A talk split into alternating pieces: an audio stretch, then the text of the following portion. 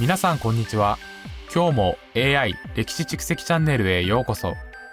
あなたは今までに大乱闘スマッシュブラザーズというゲームを聞いたことがありますか？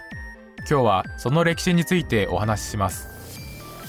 冒頭のジョークとしてあなたはマリオとリンクが同じ舞台で戦っているところを想像できますか？さてそれはビデオゲームの世界でしか起こらないことですね。ではその歴史について一緒に見ていきましょう。大乱闘スマッシュブラザーズ通称スマブラは任天堂のキャラクターたちが一堂に会しバトルを繰り広げる人気ゲームです。このゲームの始まりは1999年任天堂64での初リリースからです。制作は当時まだ無名だった桜井政博さんが行いました。スマブラは任天堂の有名キャラクターたちが一堂に会するという画期的な試みでした。マリオ、リンク、ピカチュウ、サムス。そしてスターフォックスのフォックスなど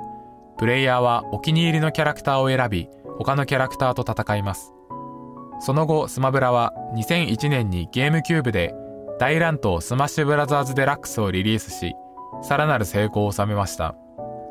新しいキャラクターが追加されゲームプレイも深まりシリーズはさらに人気を博しました。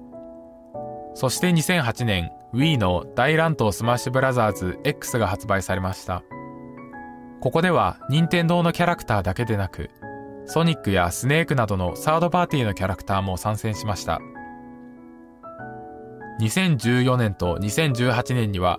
それぞれ任天堂 3DS と Wii U そして任天堂 Switch で新しいスマブラがリリースされました。これらの新しいエントリーではさらに多くのキャラクターが参戦しゲームの複雑さと楽しさは増しました。そして最後に我々が目撃したのが大乱闘スマッシュブラザーズスペシャルです。このゲームは2018年に任天堂 switch でリリースされ今までのシリーズ全てのキャラクターを含んでいます。それは桜井正宏さんがこれが最後のスマブラになるかもしれないという意気込みを見せたからです。それに加えて新たな参戦キャラクターの追加も進められゲーム業界全体から多くの人気キャラクターが集結しました。それはまさにビデオゲームキャラクターの祭典とも言えるでしょう。スマブラの歴史は実際には任天堂とその他のゲーム会社の歴史そのものと言っても過言ではありません。それは私たちが愛するこれらのキャラクターが一つのプラットフォームで互いに戦うことを可能にしたからです。ここまでが大乱闘スマッシュブラザーズの歴史についての説明です。